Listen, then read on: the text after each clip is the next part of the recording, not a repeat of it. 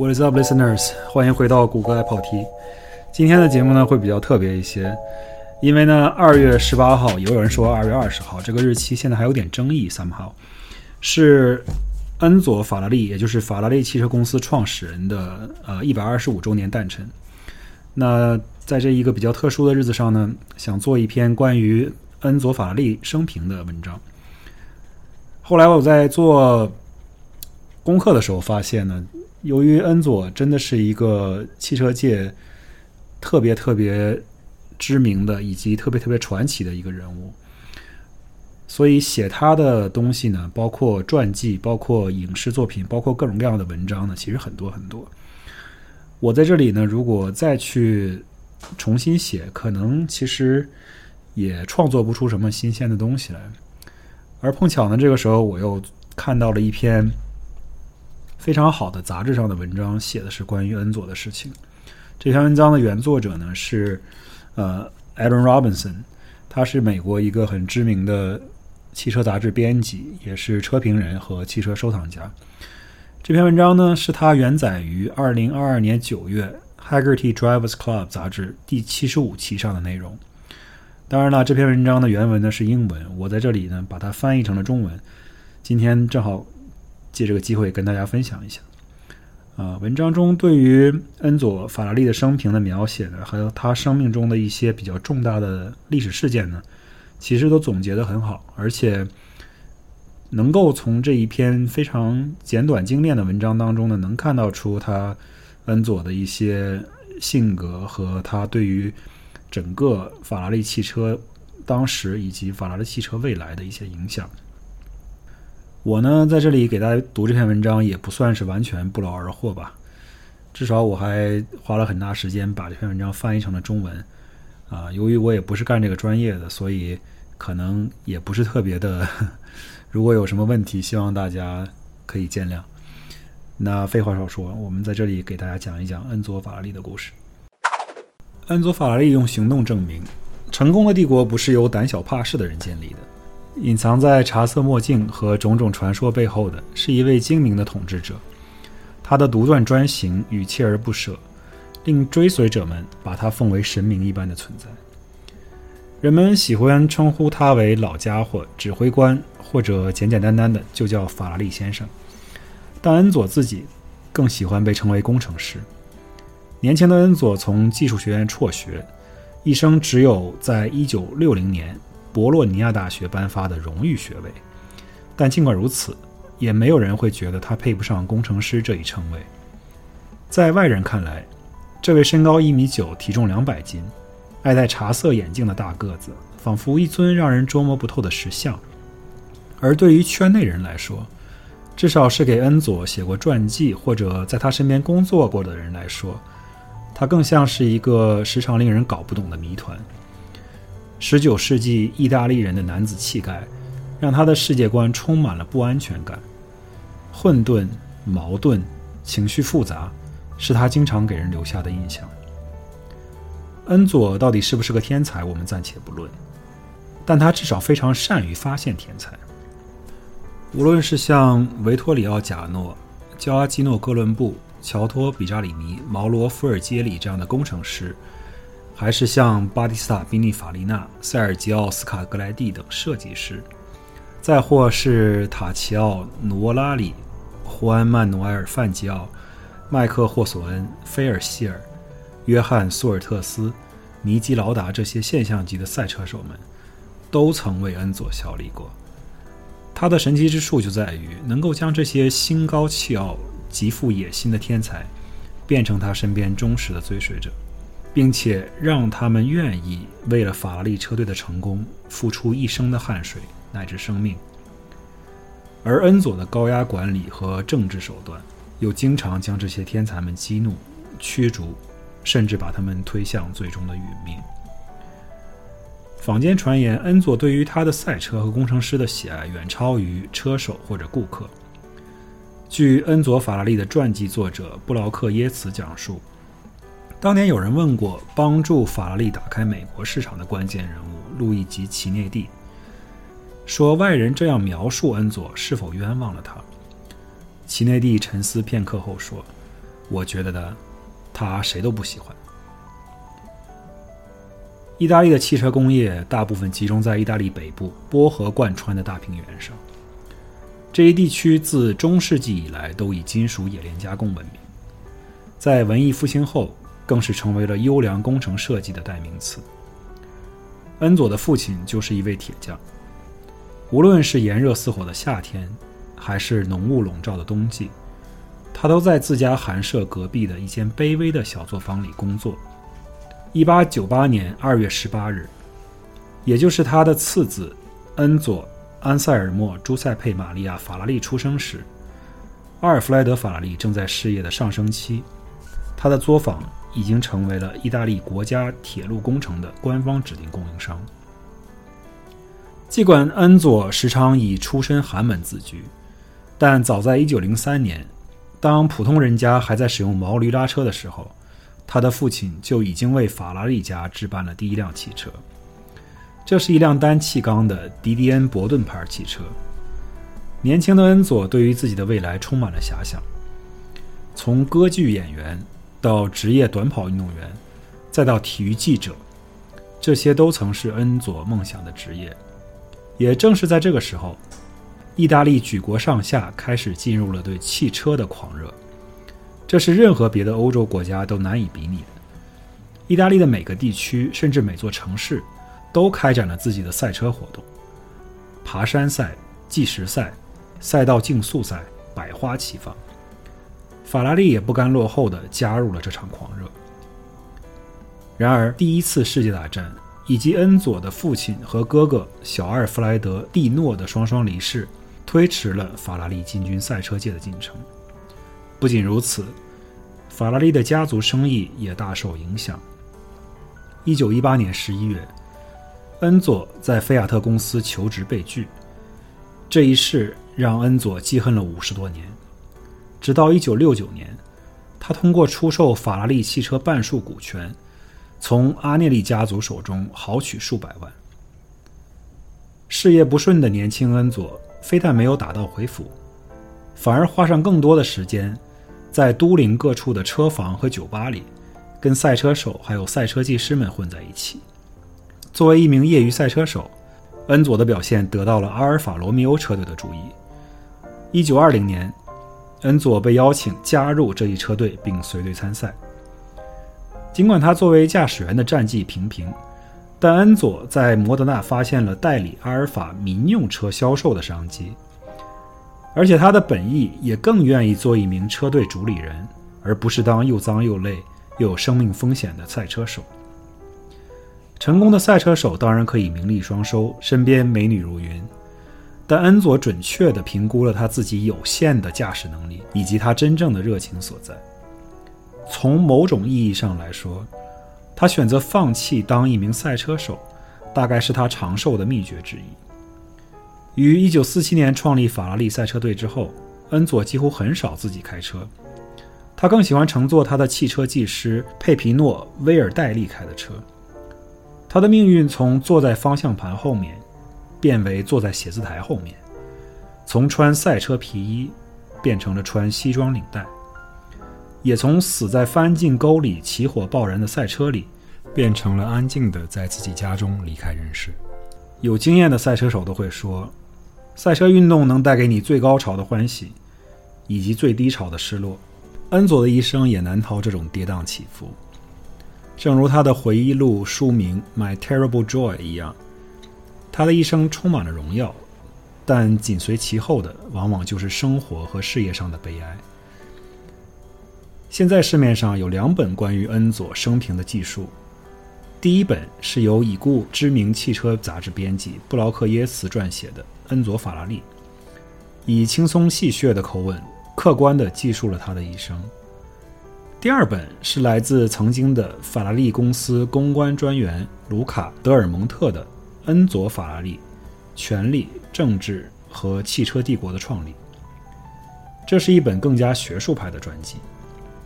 读过这两本书，你会发现，恩佐对于自我的认知。就好像一个永远在跟不同的歌利亚巨人斗争的大卫，他争的不仅是法拉利最引以为傲的匠人精神，在那个年代也仿佛是在为意大利的国家精神在斗争。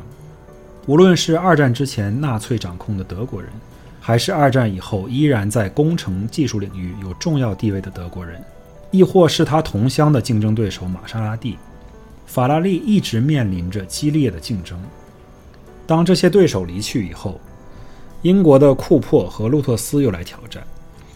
恩佐曾嘲笑这两家车厂规模小，且不具备自主生产引擎的能力，戏称他们为小作坊。后来，爱记仇的亨利·福特二世带着他巨大的工业机器也来挑战。当保时捷的917赛车在勒芒赛道上跑出350公里每小时的最高时速时，法拉利终于决定撤退，离开公路赛车比赛，并将手中的资源集中投入到一级方程式赛车当中。恩佐可以说是一个诡计多端的人。一九五三年九月，他向摩德纳警察局报警，称法拉利全新的大奖赛赛车图纸被盗，并被卖给了竞争对手。这一事件登报以后，所有人都将怀疑的目光投向了法拉利当时最大的劲敌玛莎拉蒂。玛莎拉蒂总裁阿道夫·奥尔斯找来律师，通过法律途径向法拉利提出抗议。恩佐不得不出面签署一份声明，说玛莎拉蒂并不是盗窃案的嫌疑人。就像诸多法拉利自导自演的闹剧一样，图纸失窃事件很快不了了之了。也许是出于对车队被小视的不满，亦或是为了获得一点点的竞争优势，恩佐曾经无数次威胁彻底退出赛车界。一九五三年。恩佐宣布，因为不能言说的个人原因，准备退休并关闭工厂，还说赛车运动已经不再让他产生兴趣了。同年九月，恩佐对外声称新车图纸被盗，而等到了同年十二月，媒体报道称法拉利决定在一九五四年继续参赛。诸如此类的手段，恩佐还有很多。一九五七年，比利时皇家汽车俱乐部不得不临时取消当年的斯帕大奖赛。只因为法拉利拒绝参赛，而他们拒绝的理由呢，是因为报名费太便宜了。在当时，一场 Grand Prix 大奖赛若没有法拉利，就好比一出《哈姆雷特》没有了王子。一九六零年，法拉利因为与燃油赞助商不和，临时退出了美国西部林大奖赛。但是法拉利的赛车并没有闲着，而是送到了路易吉·齐内蒂那里。以另一家车队的名义参赛。一九七六年，法拉利两次向赛事组织者抗议大奖赛上参赛车辆过多，导致赛道拥堵。两次申诉均以失败告终。于是恩佐又一次宣布，法拉利将会退出 F1。退赛或威胁退赛，简直是当年法拉利每赛季结束时记者会上必演曲目。当时，英国《卫报》赛车运动记者艾瑞克·戴默克在一篇1976年的文章中说道：“不知出于什么原因，78岁的恩佐在赛车界里混了将近六十年之后，总能够因为一些鸡毛蒜皮的小事不高兴，并宣布他麾下的那些美妙绝伦的赛车将永久退赛。但是，他最终总是改变主意。业内人士都说。”恩佐卖法拉利街车，单纯是为了他对赛车的狂热买单，而且说他其实瞧不起那些外表光鲜、游手好闲的有钱人顾客。这些有钱人再巴结他，花重金购买他的汽车，恩佐也不会多看他们一眼。试想，一九五零年代，战后的欧洲大陆依然满目疮痍，那个时候。能够负担得起一辆法拉利汽车的人，得是什么样的条件？在那样一个萧条的时期，依然要开一辆炫目的跑车，这些车主的性格可想而知。等到六七十年代，这些富人的孩子们又来到法拉利选购自己的座驾。这些人和这些事儿，都让恩佐见证了那个时代人性的讽刺。但是富翁们实在无法拒绝法拉利汽车的吸引。马拉内罗市阿伯通尼大街上世界闻名的红色大门后面，法拉利制造的汽车堪比跑在路上的珍奇珠宝，不分阶级和国籍，所有人都为之心动。一九五零年代后，随着宾尼法利纳在设计方面更深入的参与，法拉利汽车逐渐发展出了独有的家族特征，产品线更加多元化，公司运营也日趋规范。法拉利工厂的产量从一九四零年代的几十辆，增加到五零年代的数百辆。到六零年代，已经达到上千辆。恩佐对于刚性轴式悬挂、鼓式刹车、辐条车轮和前置发动机的执念，让他在竞争面前暴露出弱点。然而，这些都不会妨碍法拉利汽车的销售。时至今日，这些法拉利依然是极具收藏价值的车款。恩佐呢，确实是一个有点奇葩的人。但是，当我们评断他的一生时，不能忽略他一方面非常幸运，而另一方面仿佛又受到了诅咒。一九五六年六月，恩佐坐在他二十四岁儿子的病床边，饱受肌肉萎缩症折磨的儿子对他说了一句：“爸爸，一切都结束了。”随即陷入昏迷，不久之后便离开了人世。在恩佐的日记中，他这样写道：“我失去了我的爱子。”我除了流泪，别无他法。那是一个对法拉利车队和恩佐本人都很艰难的阶段。阿尔伯托·阿斯卡里在1955年蒙扎赛道驾驶队友尤金尼奥·卡斯特洛蒂的750 Sport 练习跑圈时不幸身亡，而卡斯特洛蒂本人也于1957年3月在一次法拉利的赛车测试中意外离世。路易吉·穆索和彼得·柯林斯在1958年的法国和德国大奖赛上先后殒命。1961年，虽然菲尔希尔在蒙扎取胜并锁定了当年的冠军地位，但他的胜利被队友沃尔夫冈·冯特利普斯以及现场15名观众的死亡蒙上了一层阴影。然而，最让法拉利元气大伤的，还是一957年。米利亚一千英里拉力赛中的事故。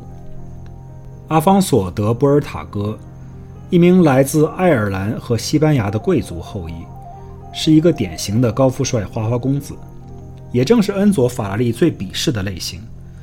恩佐常说自己没有最喜欢的车手，但他非常看重那些出身贫寒、自力更生的人，比如吉尔·维伦纽夫和约翰·苏尔特斯。恩佐甚至给后者一个意大利昵称“乔瓦尼”。然而，这位波尔塔戈家族十一世侯爵非常善于驾驶，在加入法拉利车队之前，已经斩获包括卡雷拉泛美公路拉力赛、环法汽车拉力赛等大赛的桂冠。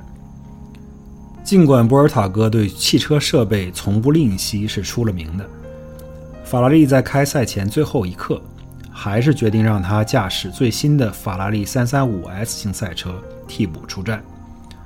发令枪响前，恩佐对28岁的博尔塔戈使出了激将法。他说：“车队中另外两名更有经验的车手，他们的赛车马力都没有你这辆车大。但就算是这样，他们俩大概率还是会比你跑得快。这就是法拉利先生惯用的心理战术。”波尔塔戈比赛时并不介意有乘客陪伴。这一次坐在他旁边的是爱德华·尼尔森，一名来自美国的雪橇运动员。在一千英里拉力赛接近尾声时，波尔塔戈的三百九十匹马力四升 V 十二跑车正以超过二百八十公里每小时的速度冲向位于布雷西亚的终点线。最后一次停车加油的时候，天空下着瓢泼大雨。波尔塔戈落后于法拉利的车队的另外两名车手，总排名第四位。但好消息是，他被告知领先的车手可能遇到了机械故障，而且他与前车的距离也正在被缩短。机械师正准备给波尔塔戈的赛车换上四条崭新的轮胎，因为车上轮胎呢已经几乎磨平。但是为了赶时间，他拒绝了。大口喝了一瓶橘子汽水之后。博尔塔格迅速上路，继续行驶了二十七公里以后，他的赛车在圭迪佐洛镇附近正以超过两百公里每小时的速度疾驰。突然，他的前轮爆胎，车子猛地向路的左侧冲去，并撞上了一块石头路标，车尾瞬间失控，整车被暴力地甩进路边的深空中，又从沟壑的另一边腾空而起，撞碎的零件和金属碎片像飞镖一样洒向周围。腾空的赛车越过了一排路边的观众，砸向地面，翻转数次，最终还是撞向了围观的人群。波尔塔哥和他的乘客当场死亡，九名观众，包括五名儿童，也被这场事故夺去了生命。现场情况之惨烈，警察甚至无法识别尸体。意大利举国上下怒不可遏，抗议者在事发当地和法拉利工厂门口示威，大喊“杀人凶手”。意大利保守派报纸《有 Tempo》也加入媒体大军，一同谴责这一赛事。并称这场惨剧是一群手无寸铁的无辜群众和一小撮不负责任的人之间的战斗。恩佐本人也被以谋杀罪起诉，就连当时的梵蒂冈教皇都发声明称，恩佐法拉利是现世的撒顿。撒顿就是罗马神话中农业之神，传说中会吞食亲生子女。米利米格利亚结束后。相关法律诉讼持续了四年之久。恩佐被传唤出庭，被问到第一个问题时就泣不成声。由于比赛当日估计有近一百万人到现场的道路两旁围观，而且当时没有任何人维持现场的秩序，恩佐被判无罪。法拉利车队也得以继续他们的赛车事业。意大利人显然是原谅了法拉利，每次比赛。车队支持者都会到赛道旁边为法拉利加油助威。尽管车手名单上的意大利人越来越少，但这也不会影响支持者的热情。就算你不是意大利人，只要你为法拉利车队开车，今天你就是意大利人。为法拉利车队两度夺得世界冠军的尼基劳达，在他的回忆录中写道。一九七七年，当他自己驾驶飞机前往意大利与法拉利车队解约以后，博洛尼亚机场的控制塔台甚至不让他起飞离开。劳达回忆当时与塔台官员的对话是这样的：“你起飞延误了两个小时，你不会再有优先权了，你也再没有 VIP 待遇了。你居然敢离开法拉利，你这个混蛋！”恩佐的名望越来越高，但他却越来越孤立。他不再去观看比赛，而只是会在周六到蒙扎赛道观看车手练习。他的办公室几乎毫无装饰，甚至被人比作一座坟墓。办公室墙上除了一幅蒂诺的肖像之外，再无其他装饰品。他的书桌抽屉里面装着他为访客准备的小礼品，但是由于他几乎不接见任何访客，所以他的抽屉总是满的。一九六三年五月，恩佐迎来了一位访客，唐纳德·弗雷，福特汽车公司的一名副总经理。这次造访的目的是要与恩佐敲定福特收购法拉利的细节。恩佐当时已经准备好将法拉利的民用车部门以一笔相对低廉的价格出售给福特，但是恩佐坚持要掌控赛车部门的大权。恩佐首先向来访者提问。如果我想要参加印第安纳波利斯举办的大奖赛，而你们不想让我参加印第安纳波利斯大奖赛，那么我到底是去还是不去？弗雷的第一反应是：那你就不能去了。于是这场会面立刻就结束了。临别时，恩佐还将一本签名的回忆录《My Terrible Joy》赠送给弗雷。恩佐时常在摩德纳的利尔菲尼酒店的酒吧中与他的圈内熟人会面。会面结束后，他又时常在酒店房间里与他的诸多情妇会面。家庭生活对于恩佐来说从来也不简单平静。他与他的妻子劳拉在一九二三年结婚，但是劳拉一直与住在他们家的恩佐的母亲不和，直到一九六五年九十三岁的母亲去世。传言说，劳拉参与法拉利工厂的运营，曾一度激怒公司的重要员工，导致一众顶级的工程师在一九六一年同时离职。在那以后，劳拉就退出了公司的经营，回归家庭生活。然而，她的家庭生活的主题却是一个英年早逝的儿子和一个不爱回家的丈夫。随着时间推移，恩佐与他的长期情妇丽娜·拉尔迪之子皮耶罗。在法拉利工作的身份问题就越发紧要。皮耶罗生于1945年，从70年代初期开始在法拉利为恩佐担任贴身翻译，随后升任为法拉利 F1 车队的经理助理。直到恩佐的法妻劳拉1978年去世之前，人们对于皮耶罗的事情都不敢过问。劳拉死后不久，皮耶罗将自己的姓氏改为法拉利。而在恩佐死后，他更是继承了法拉利公司百分之十的股份和公司副主席的头衔。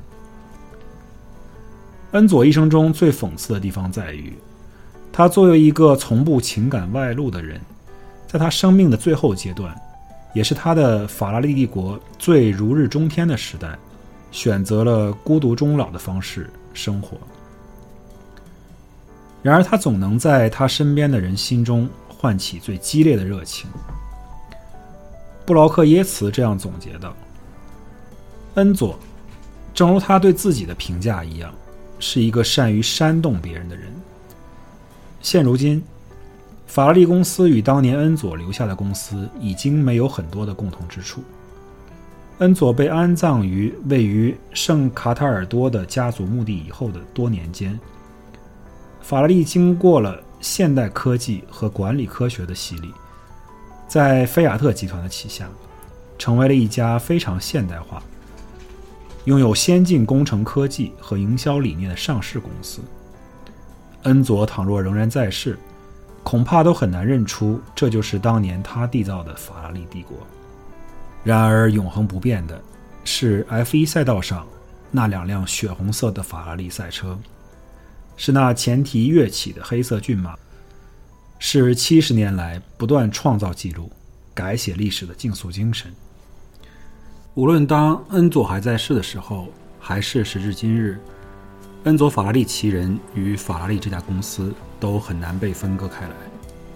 正如我们之前所说，哈姆雷特若没有了王子，也就不再是哈姆雷特。